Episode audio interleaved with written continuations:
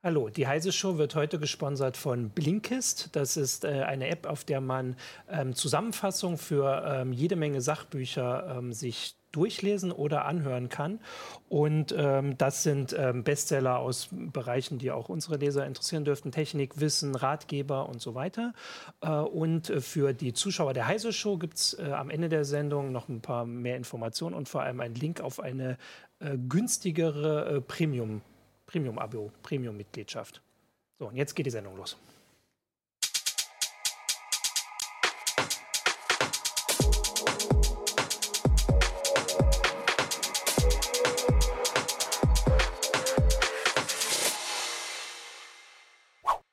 Hallo, willkommen zur Heise Show. Ich bin Martin Holland äh, aus dem Newsroom von Heise Online. Jetzt muss ich überlegen, weiß auch nicht warum.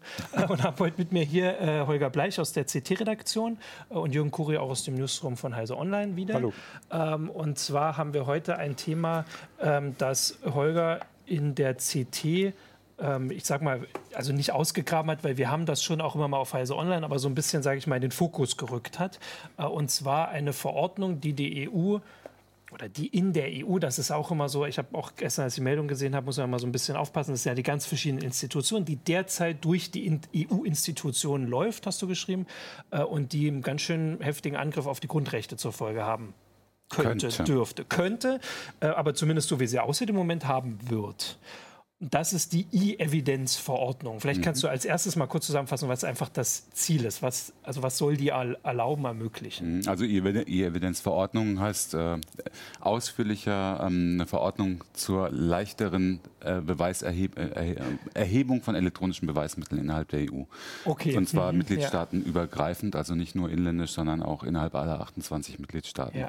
Zu gut Deutsch heißt das, äh, man hat ein Problem erkannt und das Problem soll sein, äh, dass es im Moment äh, für EU-Mitgliedstaaten zu schwer ist, in ausländischen Mitgliedstaaten ähm, Daten abzugreifen von Verdächtigen. Genau, ja. ähm, man hat einen bestimmten Anfangsverdacht zu einer Straftat. Äh, es ist nicht genau definiert, welche Straftaten es sind. Es umfasst eigentlich alle Straftaten, die es so gibt in den einzelnen Mitgliedsländern. Mhm. Und wenn äh, eine Staatsanwaltschaft oder, ein, äh, oder auch ein Gericht diesen Verdacht hat, dann können sie der Verordnung zufolge ähm, sehr leicht ein, äh, ein Auskunftsersuchen stellen bei jedem anderen Mitgliedstaat, wo sie glauben, dass sie an Daten kommen. Aber nicht beim Mitgliedstaat, sondern direkt. Genau, äh, bei, ja stimmt, wichtig, du hast recht, ne? natürlich bei einem Dienst, bei einem Online-Dienst in einem ausländischen Mitgliedstaat. Und Online-Dienst ist hier sehr, sehr weit gefasst. Das kann ein Zugangsprovider sein, das kann ein soziales Netzwerk sein, das kann ein Cloud-Service sein, Cloud-Speicherservice, kann sogar ein Who-Is-Service sein, ne? es kann, kann eine Registry sein, kann alles Mögliche sein. Da können Sie, da können Sie Anfra eine Anfrage stellen. Äh, und vorgesehen ist, dass dieses äh, Unternehmen, also das ist privatrechtlich organisierte Unternehmen, innerhalb sehr enger Fristen antworten muss und Auskunft geben muss. Und da sind dann nochmal vier verschiedene Unterkategorien von äh, Datenarten definiert und je nach Datenart äh, muss es bestimmte Voraussetzungen für die Abfrage geben. Erstmal, erstmal ja. hört sich das doch aber ganz logisch an, oder? Also, weil, gut, wir reden vom europäischen Binnenmarkt, ne? Das heißt einheitlicher ja. Binnenmarkt und so. Und wenn dann da irgendwelche Straftaten passieren in Deutschland, das aber von Franzosen begangen wird oder so, dann ist doch logisch, dass das da abgefragt werden muss, oder?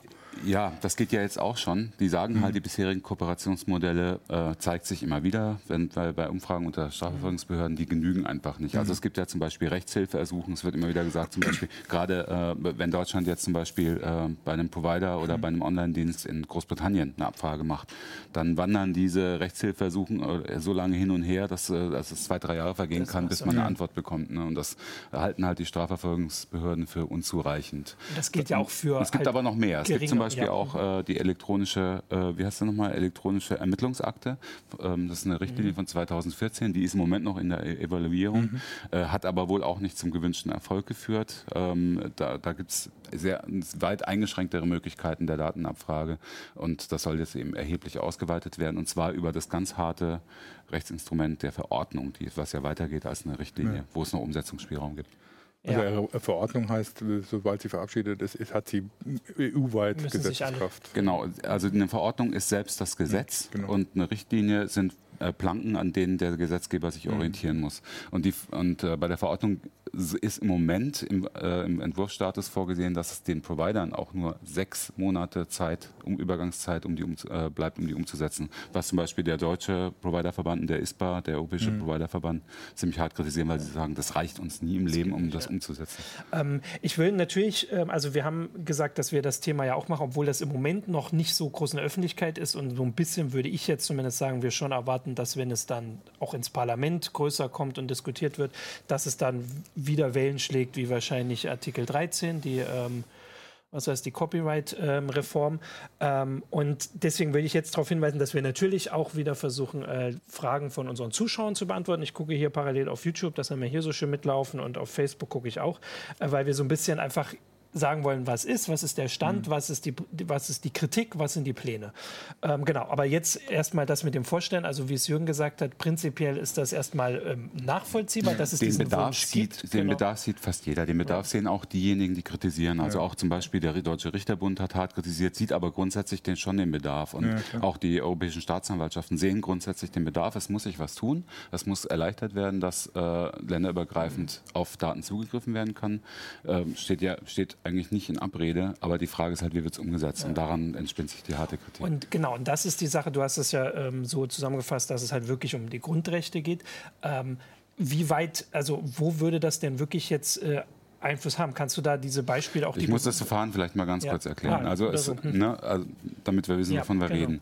Äh, und da, daran entspinnt sich ja auch die Kritik. Also nehmen wir mal an, eine Staatsanwaltschaft ermittelt in einem, in einem Verfahren in der Straftat zum Beispiel, es wird immer wieder genannt, äh, weil, weil ähm, gerade bei, bei, bei so äh, Sachen, wo Religion ein bisschen mhm. reinspielt, sind teilweise die Werte äh, die Werteordnungen sehr unterschiedlich mhm. und deswegen auch die Strafmaße sehr unterschiedlich. Und deswegen kommt immer wieder das Beispiel der, der Abtreibung. Mhm. Ne? Ähm, Abtre Abtreibungen sind äh, sehr unterschiedlich strafrechtlich behandelt in 28 Mitgliedstaaten. In Malta zum Beispiel steht bis zu fünf Jahre Haft drauf ne? und auch einem Arzt mhm. lebenslanges Berufsverbot zusätzlich. Äh, in Polen ist es auch sehr gehand, hart gehandhabt. Hier in Deutschland wissen wir, mit Einschränkungen geht was bei, bei Abtreibung. Ja. Ähm, woanders ist es ganz liberal gehandhabt. Irland auch zum Beispiel sehr hart. Gut, aber was passiert jetzt, wenn ähm, ein, äh, ein äh, sagen wir mal, ein maltesischer Staatsanwalt mhm. Den, den Verdacht hat, dass ein Arzt einer Frau bei einer Abtreibung hilft oder, oder in Malta. In Malta, in Malta. genau. Mhm. Ähm, aber der Arzt, eben weil er bisher gedacht hat, ähm, da bin ich auf der sicheren Seite, ich führe mein, mein äh, Konto im liberalen Deutschland, mein E-Mail-Konto und kommuniziere darüber, über Posteo oder GMX mit, äh, mit meinen Patientinnen. So, ähm, der, der, Arzt äh, bzw. die Staatsanwaltschaft sagt, das ist bei uns eine Straftat, auf die steht bis zu fünf Jahre Haft. Deswegen haben wir, dürfen wir voll durchgreifen auf das Konto. Mhm. Ne? Weil nämlich ab drei Jahren, bei Straftaten ab drei mhm. Jahren Haft gilt, die können, dürfen alles. Sie dürfen nicht nur an die Bestandsdaten, also an die Adresse oder sonstiges oder an Abrechnungsdaten, sie dürfen auch an Metadaten, das heißt, wann hat der Arzt mit wem kommuniziert mhm. und vor allem auch an Inhaltsdaten. Das heißt, sie dürfen auch die E-Mails, äh, sie dürfen sich die E-Mails mhm. ähm, besorgen, mhm. ne? äh, was nach deutschem Recht überhaupt nicht möglich wäre. Ne? So einfach. Ähm, da, darauf steht ein Richtervorbehalt. Und jetzt kommt der entscheidende Punkt. Der Richtervorbehalt besteht aber nur im sogenannten ausführenden Staat, abfragenden Staat, nicht im Vollstreckungsstaat. Also wenn der ja, jetzt in Deutschland abfragen wollte, ne, äh, hier ist, wäre hier der Vollstreckungsstaat. Ne? Der würde sich direkt an GMX oder Posteo ja. wenden und würde sagen, hier, ich habe eine sogenannte EPOC. Das, das ist so eine Herausgabe- und Sicherungsverordnung. Das heißt, friert mir bitte von dem mal alle Daten ein und auf das Vergehen steht hier so und so viel Strafen, äh, so und so viele Jahre Haft. Deswegen müsst ihr mir alles einfrieren. Und das heißt, du hättest in Deutschland überhaupt keine rechtlichen Möglichkeiten dagegen vorzugehen. Der, der Kunde würde, äh, also jetzt in dem Fall der, der Arzt, Arzt, oder, oder auch die, äh, die Dame, die vielleicht auch betroffen ja. ist, äh, die würden davon nicht mehr erfahren. Ja. Das, ne, das ist nicht vorgesehen. Dass, es, ist keine, es ist keine Notifizierung. Das nennt sich Notifizierungspflicht, ja. die ist nicht vorgesehen. Das heißt, ne, weder eine deutsche, Behörde, eine deutsche Behörde würde davon erfahren, mhm. noch der Betroffene würde davon erfahren. Das würde einfach so durchlaufen. Mhm. Und erst nach Abschluss des Verfahrens wird er überhaupt mal in Kenntnis gesetzt. Mhm. Ne? Also wenn, wenn die Strafe. Mhm. Ich habe da jetzt wenn, tatsächlich wenn direkt läuft. dann gleich mehrere Fragen. Also das eine ist, dass sich, äh, also das betrifft ja jetzt in dem Fall maltesische Bürger. Also ja. es ist zwar ein deutscher Dienst, aber also die wissen in dem Fall ja, dass sie etwas Strafbares machen nach ja. ihrem äh, nach ihren Gesetzen. Ja. Also das heißt, für sie ändert sich jetzt die Art und Weise, wie sie das, ähm, weiß ich nicht, geheim halten wollen zum Beispiel. Ähm, das wäre die eine Sache. Das ist ja jetzt nicht per se was, ähm, ähm, was, also jetzt in dem Fall die Deutschen betrifft, bei denen andere Gesetze gelten für Abtreibung, ähm, also Ärzte hier in dem mhm. Fall nicht. Ähm, was ich aber jetzt Jetzt habe ich es zusammengefasst und jetzt ist mir die Frage weggekommen. Nee, also das ist ja erstmal die Sache, dass äh, der Eingriff wirkt natürlich trotzdem groß, aber mhm. nicht so krass. Und vor allem überlege ich da jetzt, ob. Ich finde es ziemlich krass. Also, äh, ja, aber ich meine, dass, äh, also andersrum und den Fall, den ich nachher noch hätte, also wenn du als Deutscher, da würde ich dann später mhm. hinkommen, wenn du als Deutscher für Sachen verfolgt werden kannst, die hier mhm. gar nicht illegal mhm. sind, aber also das ist für mich mhm. noch krasser, weil das. Naja, es ist genau das gleiche, nur andersrum, ne? Also, genau. Ich wollte erst zu den Sachen, also die haben jetzt. Ähm, also ich versuche das jetzt aufzudröseln. Ich habe jetzt tatsächlich zwei Fragen. Also erstmal ähm, Wie dieser, genau dieser, ähm, das, äh, du hast gesagt, in Malta können jetzt zum Beispiel ähm, beispielsweise dieser Staatsanwalt darf die E-Mails lesen. In Deutschland darf er das nicht. Mhm. Wäre das in Deutschland auch so, wenn sagen wir mal hier ist religiös, weiß ich nicht, hier gibt es äh, diese ähm, Gotteslästerung zum. Beispiel. Mhm. Ist hier jetzt ähm, Straftatbestand und vielleicht Volksverhetzung, Volksverhetzung ist hier Straftatbestand mhm. und sagen wir mal in Holland vielleicht nicht. Mhm. Und ich habe jetzt, ich bin Volksverhetzer und habe in Holland ein E-Mail-Konto. Könnte dann der Staatsanwalt über diesen Weg sogar mehr über mich herausfinden als er nach deutschen Gesetzen Natürlich. hätte? Na klar. Das in Deutschland okay, wäre das eine massive Verschärfung ja. bzw. beziehungsweise Aushebelung okay. der bisherigen äh, Strafgesetzgebung. Also, ja. weil wir haben hier ähm, die Telekommunikationsüberwachungsverordnung zum Beispiel. Was halt sowieso gar nicht geht, sind, äh, sind Quellenüberwachungen, das heißt mhm. also Live-Überwachungen quasi. Mhm. Da kommen wir vielleicht später noch ja. zu. Das könnte auch aufgeweicht werden im schlimmsten Fall. Aber auch die Abfrage von Inhaltsdaten ist unter ganz strengem Vorbehalt nur möglich und nur bei schweren Straftaten. Und das würde sehr aufgeweicht werden. Also der ähm, es gibt keinen konkreten Katalog. Es gilt für jede Art von Straftat, also der Zugriff auf Inhalts- und Metadaten gilt, gilt für jeden. Und da muss ich noch dazu sagen, Metadaten ist sehr unterschiedlich definiert ja. pro Land. Ne? Also was hier Metadaten ist, muss nicht unbedingt zum Beispiel ja. in Spanien ist, sind Standortdaten keine Metadaten. Das sind Bestandsdaten. Ja. Hier sind es Metadaten. Das ist total schwierig. Also ne, können auch Standorthistorien und sowas abgefragt werden, ganz einfach. Also das ist alles, weil wir haben einfach überhaupt keine strafrechtliche Harmonisierung in Europa. Aber es soll jetzt trotzdem äh, das, das ganze ähm, Ermittlungsinstrumentarium soll vereinheitlicht werden. Und das ist halt sehr, sehr schwierig, wenn man dann dazu noch jede. Art von behördlicher Kontrolle Kontrolle weglassen ja. will. Weil ich würde das dann so zusammenfassen, dass dieses, du sagst das mit dem Ermittlungsinstrumentarium, das wird quasi krass ausgeweitet. Mhm. Also da wird quasi alles erlaubt. In manchen Staaten kommt, sind das vielleicht jetzt schon Sachen genau, erlaubt. Genau, es kommt also. darauf an. Also für Deutschland, wir haben hier ja sehr, vergleichsweise europäisch sehr hohe Standards, mhm. was, äh, was den Grundrechtsschutz an, angeht, mhm. der Bürger. Der würde aufgeweicht werden ja. nach deutschen Verhältnissen, mhm. ganz klar. Genau, also ich hatte, deswegen war dann so mein nächstes, also das war ein Beispiel, was quasi, also ähm, deswegen meinte ich, dass es für den maltesischen Arzt sich zwar Sachen ändern, wie er sich vor Gericht vielleicht verteidigen kann oder welche Beweismittel mhm. erheben werden, äh, erhoben werden können.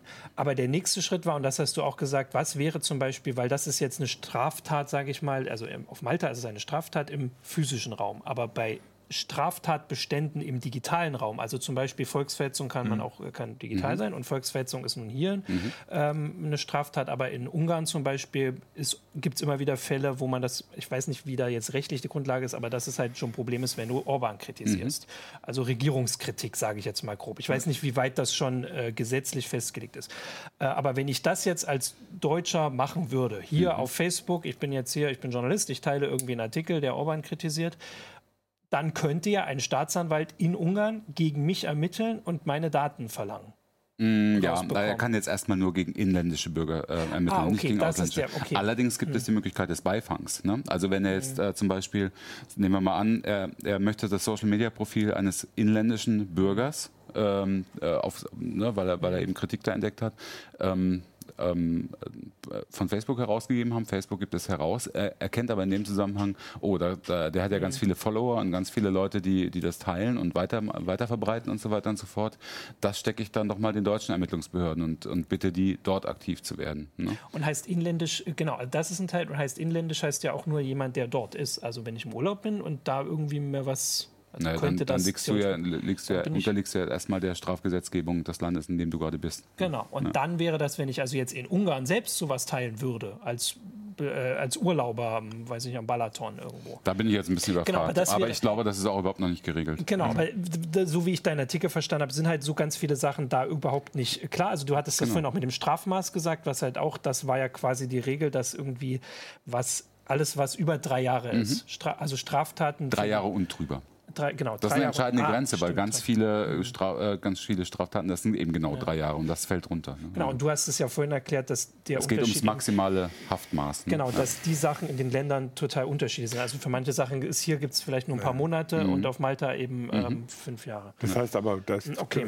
was äh, Capellino fragt, äh, da hat er recht. Ne? Das heißt, wenn jetzt zum Beispiel einer aus einem europäischen Mitgliedstaat flüchtet, weil er da sich politisch verfolgt fühlt, mhm und wird tatsächlich in diesem Land, wenn man Ungarn, Polen, was weiß ich was, äh, äh, verfolgt, mhm. weil er ähnliche Äußerungen gemacht mhm. hat, die hier aber unter der Meinungsfreiheit fallen. Wenn er dann hier praktisch äh, leben möchte, dann kann er trotzdem verfolgt werden. Ja, natürlich, ja. klar. Ja, aber das ist ja bisher auch schon so. Mhm. Ja. Okay. Aber dann hat es gibt ja, inter, gibt ja auch internationale Haftbefehle ja. und so. Genau. Ja, also es, es, geht hier wirklich nur um die elektronische Beweiserhebung. Mhm. Ne? Es geht um den Zugriff auf Daten bei Online-Diensten. Du hast, du hast vorhin schon ein paar Sachen aufgezählt, was elektronische Beweise sind. Also äh, vielleicht kannst du sonst noch widersprechen, aber wir hatten heute einen Artikel ähm, auf Pfizer Online, wo ähm, auch, ähm, glaube ich, eine Podiumsdiskussion dazu stattgefunden hat. Und da war auch gesagt, ein elektronisches Beweismittel können auch die Mautdaten sein zum okay. Beispiel. Ja.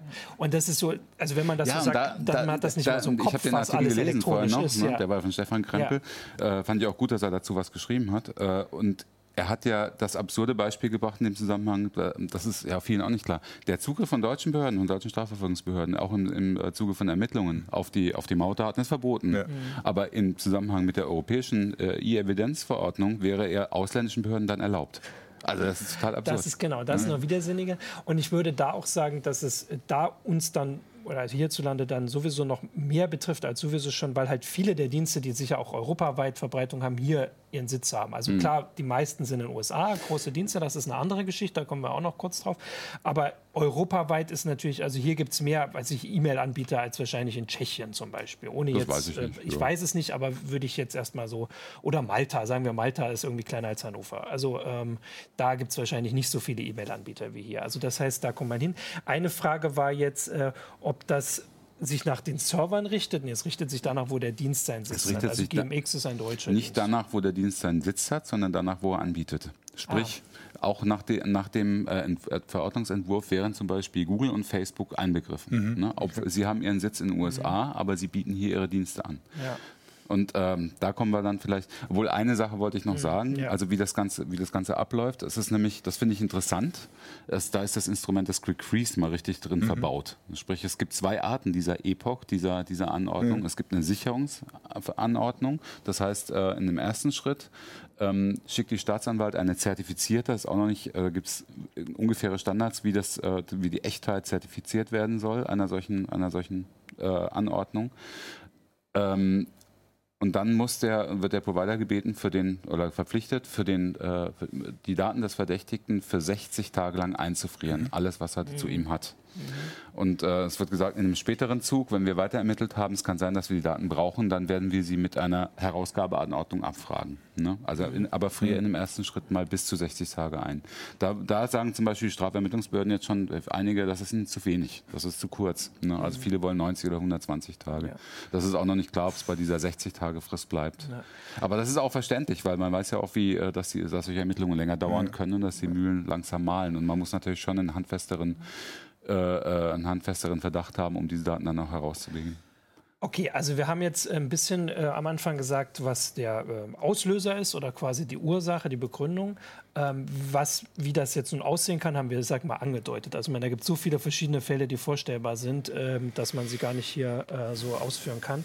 Und jetzt können wir vielleicht schon mal auf die europäische Politik, also von wem kommt das denn jetzt? Also der, die, der Wunsch ist von vielen Seiten geäußert worden, so hast du das gesagt, also von Ermittlern, Strafverfolgern, damit dann Innenministern. Ähm, man hat halt das Problem identifiziert, dass die Rechtshilfeersuchen ja. zu lange dauern, mhm. dass die ja. EEA nicht so richtig äh, in die Gänge kommt und so weiter. Ähm, dann dann gab es noch ein bisschen Handlungsdruck, weil äh, 2017 gab es äh, mehrere terroristische Anschläge. Das ist wieder, mal wieder, das mal wieder der Terror ein Treiber der europäischen Politik, ja. der europäischen Sicherheitspolitik. Ähm, da hat äh, der Europäische Rat, also ähm, die Zusammenkunft mhm. der, der Regierungen, der europäischen Regierungen, überlegt, was machen wir? Und das ist ein Teil eines Maßnahmenpakets, äh, ist, ähm, dass sie gesagt haben, wir bitten die Kommission mal darüber nachzudenken, ein, äh, eine Verordnung zu machen, wie man denn leichter äh, auf okay. europäischer Ebene an, äh, an elektronische Beweise kommen kann und die schneller sichern kann. Mhm. Ähm, und das hat dann die Europäische Kommission, weil die ist ja die einzige, die auch Gesetze initiativ äh, planen und entwerfen kann, hat sie direkt als Handlungsauftrag mhm. verstanden und hat dann, hat dann losgelegt und hat im April 2018 den ersten Entwurf veröffentlicht. Äh, übrigens ist es dieses Gesetzeswerk, es ist nicht nur diese Verordnung, die innerhalb von sechs äh, Monaten umgesetzt werden soll, sondern flankierend soll auch eine Richtlinie dazu kommen.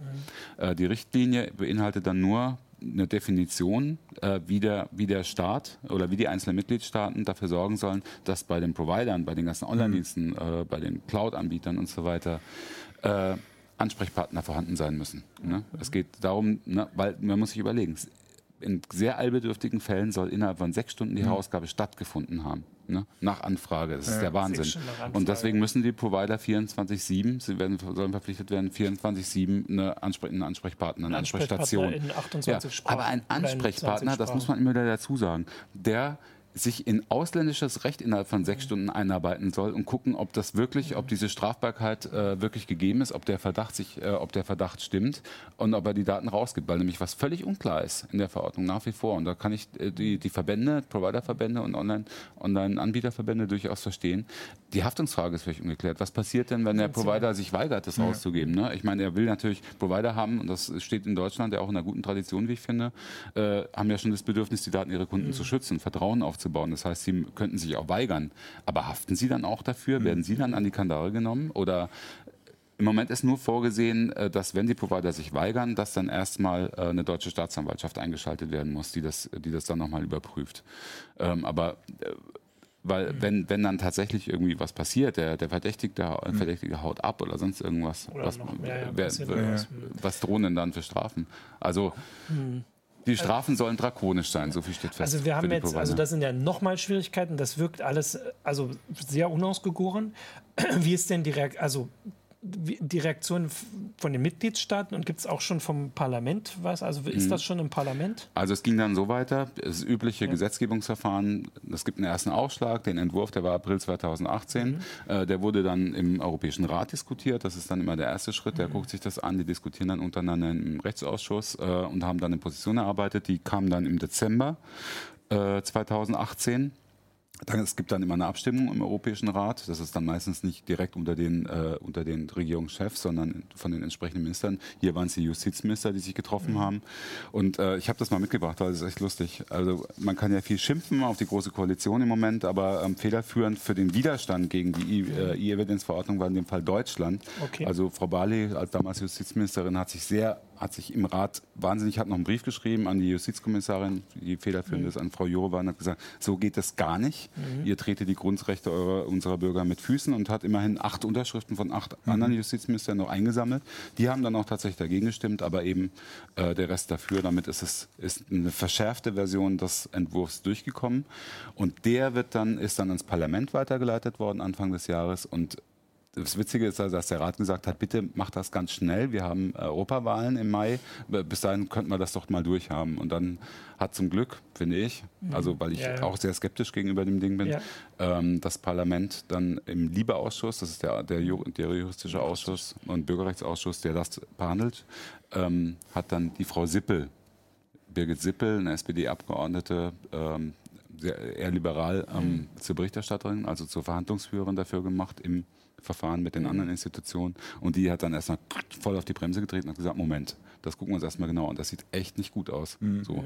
Äh, und hat dann erstmal ganz viele, äh, insgesamt acht, Arbeit, glaube ich, sieben oder acht Arbeitspapiere erarbeiten lassen, hat Anhörungen gemacht und so weiter. Und hat dann gesagt, das wird auf keinen Fall mehr was vor, vor den Europawahlen. Jetzt warten wir erstmal ab, konstituieren uns neu und so und enden und so. Im Herbst sehen wir dann mal weiter. Dann haben wir auch eine Position gefunden. Aber vorher bitte nicht. Mhm. Und sie hat jetzt noch Verstärkung bekommen, lustigerweise, weil nämlich Katharina Barley äh, ist jetzt auch Vize Vizepräsidentin ja. im Europaparlament, aber ist halt auch äh, in den Liebeausschuss gewählt mhm. worden. Und Bleibt sie Berichterstatterin? Das ist jetzt eine technische ja. Frage. Ja. Also sie, sie ist höchstwahrscheinlich okay. Berichterstatterin genau. Okay, also das ist jetzt äh, auch so, also da ist es jetzt gerade. Also de, oder das Gesetzpaket da liegt, liegt, jetzt im Europaparlament. Da liegt es. Ähm, wird dann also erwartungsgemäß für Aufsehen sorgen. Also würde ich jetzt mal, also ich weiß nicht, ob erwarten. Ich Irgendwann wird das Parlament seine Position bringen und äh, die wird sich gewaschen haben. Die wird ja. wahrscheinlich äh, erst wirklich, ja. äh, wenn, wenn man Frau Sippel glauben kann, das wird es dann harte Kämpfe geben zwischen, vor allem zwischen Rat und, Kom ja. und Kommission und äh, Parlament.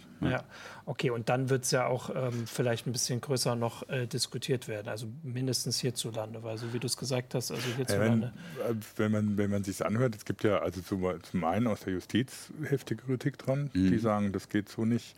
Aber selbst die Strafvermittler sagen ja, ein Teil der Strafvermittler sagt ja, also das alles schön und gut. Wir haben immer gerne viele Daten und wollen irgendwie so möglichst schnell zugreifen. Aber das geht dann doch selbst denen zu weit, äh, weil sie sagen, also man kann jetzt deswegen die Grundrechte nicht einschränken ja, oder nicht einfach. Man kann nicht, oder es ist ja auch fast so ein bisschen, als wollte man auf diesem Weg eine Vereinheitlichung des Justizwesens einführen. Mhm. Und das geht natürlich nicht, wenn du das durch die Hintertür machst. Da müsstest du schon durch die Vordertür kommen und mhm. sagen, wir müssen hier, wenn wir einen Binnenmarkt haben, auch gucken, wie, die, wie das Justizwesen mhm. sich eher äh, europaweit vereinheitlichen kann, aber nicht dadurch, dass du einfach den Strafvermittlern mehr Rechte gibst. Ja, nach meiner Erfahrung ist es auch so, also nach meinen Gesprächen mit Strafermittlern, das, da kommt noch dazu, die wissen ja, was bei den Providern liegt, ne, mhm. wenn sie abfragen und die wissen auch, dass da wesentlich, oftmals wesentlich mehr liegt, ja. als da liegen dürfte. Ne? Und wenn da irgendwie, ähm, die wollen, wenn, wenn, sagen wir mal, ähm, ähm, ähm, Justizbehörden in, äh, in EU-Ländern, die es vielleicht mit der Rechtsstaatlichkeit nicht mhm. so penibel nehmen wie in Deutschland, wenn alle da auch äh, auf, zum Beispiel auf die Daten, die bei den deutschen Mobilfunkprovidern liegen, äh, so leicht Zugriff kriegen. Mhm. Ich weiß nicht, ob das auch deutschen Behörden so recht sein kann. Also ein bisschen kann man das ja schon beantworten, weil in diesem Artikel, den wir vorhin jetzt auch schon erwähnt haben, ich habe jetzt gerade den Titel gar nicht im Kopf, ähm, da kam doch ein ähm, Innenminister, nee, ein Justizminister zu Wort ähm, oder ein Straf, also jemand, der den, den, die Praxis bei Strafverfolgern kennt. Ich muss jetzt selbst nachgucken. Ihr habt doch gesagt, dass ihr es gelesen habt. Da, Kripo-Leiter, ein ja. Kripo-Chef war das. Oder Und der hat ja, ne? den kann man ja ein ehemaliger? Hm. Äh, nee, ein aktueller Leiter der Abteilung für forensische Informations- und Kommunikationstechnik beim LKA Berlin.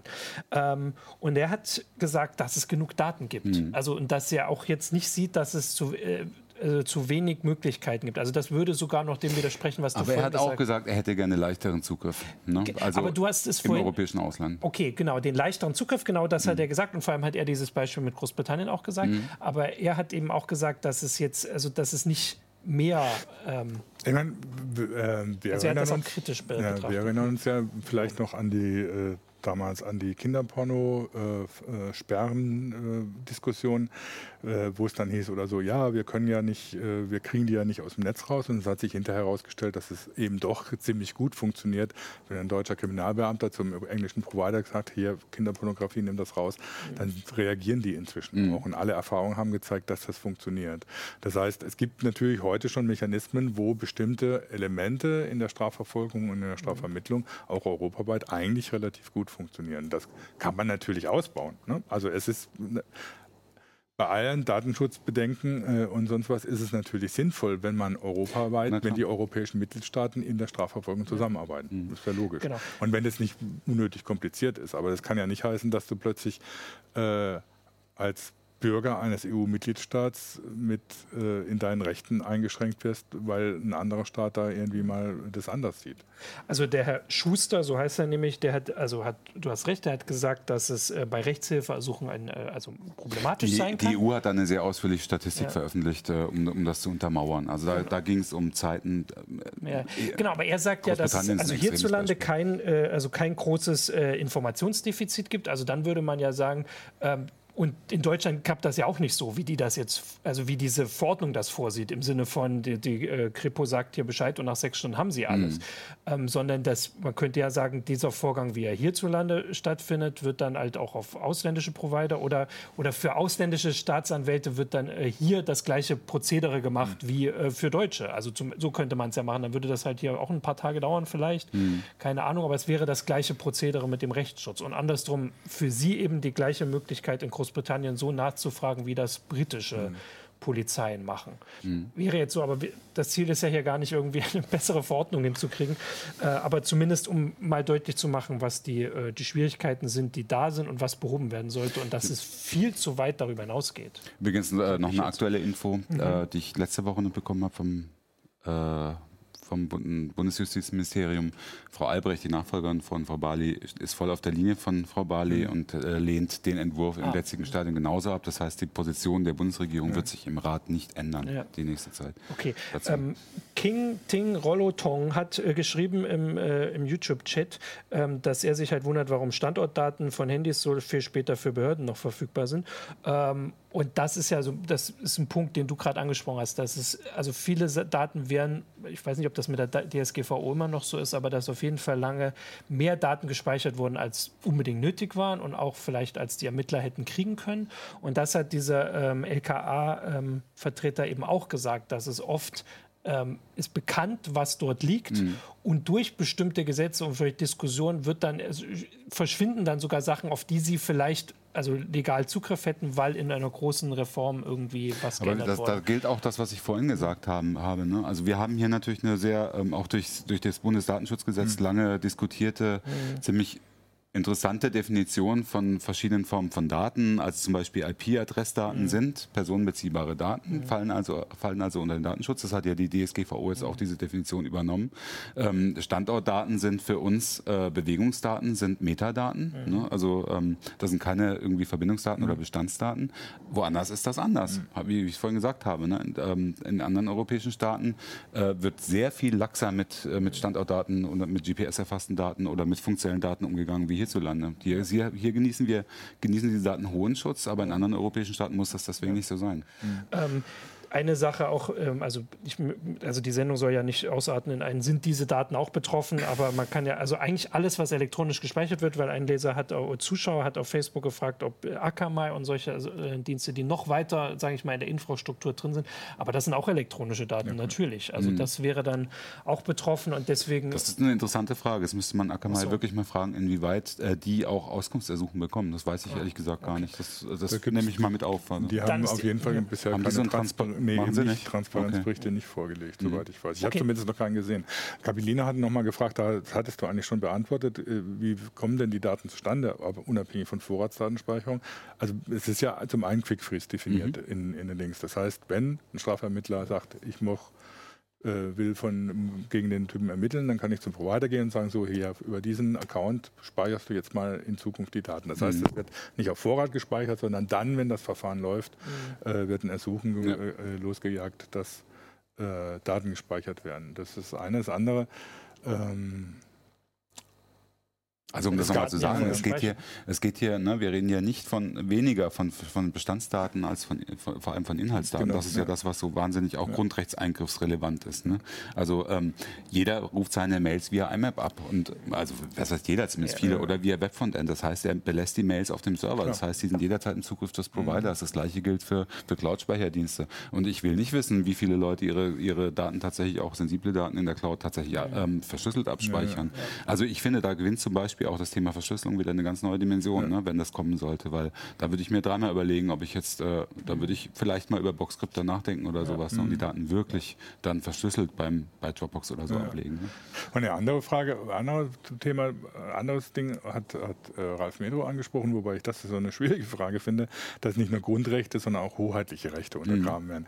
Wobei das finde ich eine schwierige Diskussion, wenn ich von einem europäischen Binnenmarkt oder europäischen Vereinheitlichen ausgeht, dann wird natürlich auch nicht drum kommen, dass wir die ich Rechtssysteme vereinheitlichen. Ich sehe es aber genauso wie er, weil ähm, es wäre natürlich, ich finde, dieses, dieser Datendurchgriff, den, den mhm. der jetzt geplant hat, ist durch E-Evidenz, der wäre total okay, wenn wir ein einheitliches Strafrechtssystem Klar, hätten, aber das haben wir nicht. Wir, wir, wir entfernen uns ja sogar von der Vereinheitlichung ja. der, der, Strafrechtssysteme. Wir, die, die, die, werden ja nicht zusammengeführt. Aber das wäre ja, das das wäre ja der Ansatz, in, aber, wo, wo, ich sage, oder so, dann braucht man diese ganz, ganz Verordnung nicht. wenn man so einen Ansatz machen würde, dass man äh, tatsächlich von den Hoheitsrechten ja. weggeht und ein einheitliches Strafrechtssystem Aber ich sag mal den Fall äh, Puigdemont oder so. Ne? Also äh, bei Auslieferung Auslieferungsverfahren zum Beispiel, da gilt dieses Double Crime Prinzip. Ne? Also das heißt, in, in dem Staat, der, der ein Auslieferungsersuchen mhm. macht, ne, äh, der, der möchte, der, ähm, da muss dieses Vergehen genauso strafbar sein wie in dem Staat, äh, der, der ausliefert oder wie. Das ist richtig rumgesagt. Ja, aber, nee, hast ja. du schon richtig. Also es müssen vergleichbare Straftatbestände ja. sein. Ne? Und äh, darüber hinaus darf dann später auch nicht irgendwie angeklagt ja. werden, soviel ich weiß. Ne? Und das ist halt hier überhaupt nicht gegeben. geben. Ja, das, also du hast ja gesagt, das kann man ja gerade mal so schön nachlesen, diese Erklärung in dem Fall von Puigdemont und bei Assange auch. Mhm, da ist es genau. so ähnlich.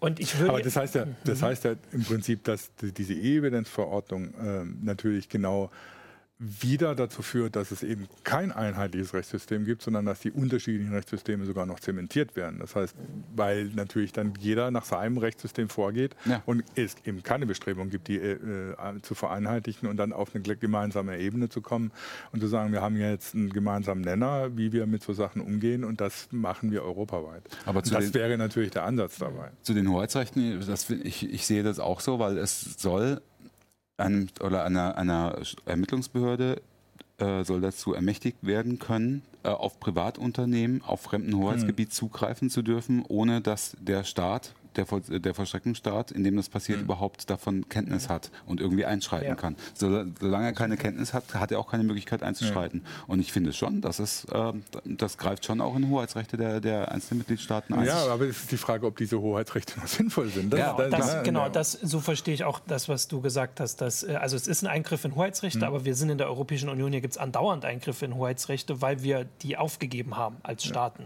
So. Ja, über die Gesetzgebung, aber genau. nicht, aber genau, eine nicht Gesetzgebung, diesen, die eine alltägliche genau, Praxis genau, des Eingriffs ja, ja. Ne, äh, ermöglicht, finde ja. ich, dann, find ich dann ein bisschen schwierig. Nee, ich, ich, bin, ich wäre auch für eine Harmonisierung, aber die ist halt überhaupt nicht in Sicht. Und eine Harmonisierung muss dann halt auf mehreren Ebenen stattfinden und darf nicht sich auf eine beschränken. Ne? Also. Genau, und du hast es gesagt, dass im Moment sieht es so aus, dass es, es gibt Staaten, es gibt Rechtsstaats, ähm, ich weiß nicht, wie das Rechtsschutzverfahren, Rechtsstaatsverletzungsverfahren gegen Polen, mhm. äh, gegen Ungarn gibt es, glaube ich, keins, aber so. es gibt es auch eins, aber es gibt zumindest heftige Kritik aber wir haben das auch mit Spanien, Majestätsbeleidigung. Bei uns gibt es gar keine Majestäten, aber gut, das, wir hatten so einen Fall auch mit. Gibt es aber trotzdem immer gibt's noch. noch? Ist die noch nicht abgeschafft? Ist, inzwischen ist sie abgeschafft. Ist sie inzwischen abgeschafft? Ja, ich glaube schon. Also es war bei, bei Erdogan, war, war genau, das, das war die diese Böhmermann-Geschichte. Ja, ja.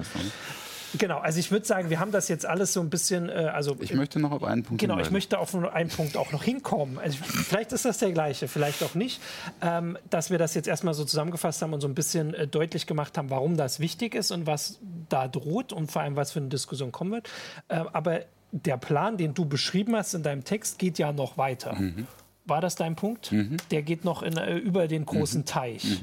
Genau. Möchtest du dann erzähl das mal, was ist denn noch? Ja, das ist das, was, äh, wo, wo sich gerade das Parlament besonders aufregt. Mhm. Ne? Also da wird dem Parlament dieses, äh, der, der, Entwurf vorgelegt, aber parallel arbeitet die, äh, die, äh, der Rat schon an ganz anderen Geschichten. Mhm. Sie wollen nämlich ähm, über diesen Entwurf hinaus, dass äh, E-Evidenz auch gilt äh, in dem Abkommen mit den USA. Das heißt, der Rat hat, äh, hat Anfang dieses Jahres ähm, überlegt, wir geben ja der, der, Kommission einen offiziellen Verhandlungsauftrag, die, weil das nur die Kommission ja. darf. Sie soll über ein Abkommen mit den USA verhandeln, dass E-Evidenz ausgeweitet wird auf Zugriff in die USA und auf Zugriff aus den USA hierher. Das mhm. heißt, der US, die US-Amerikaner, das FBI oder wie auch immer oder Geheimdienstbehörden wie auch immer dürften dann ganz offiziell über E-Evidenz auf äh, europäische Server oder auf europäische Dienste zugreifen und umgekehrt. Man will halt unbedingt, ähm, dass dass europäische Behörden genau, auch Zugriff, will das Umgekehrte um, will man, Zugriff kriegen in den USA.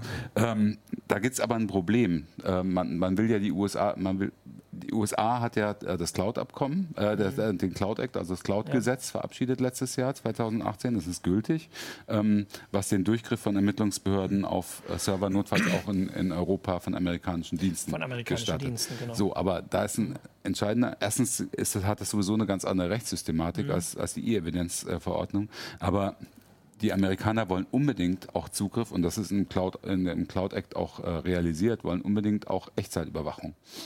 Ähm, das wollen aber die Europäer auf keinen Fall. Und darüber verhandeln sie jetzt gerade. Und die große Befürchtung ist, dass die Europäer sich da breitschlagen mhm. lassen und dass die Amerikaner dann Echtzeitüberwachungszugriff auf europäische Server kriegen. Im Gegenzug dafür, dass die, auf Amerikan die Ermittler auf amerikanische ähm, Server. Und da ist halt wieder das Parlament total sauer jetzt, weil ähm, die haben noch nicht mal sich irgendwie in, im Ansatz auf die E-Evidenz-Richtlinie unter den 28 Mitgliedstaaten ja. geeinigt.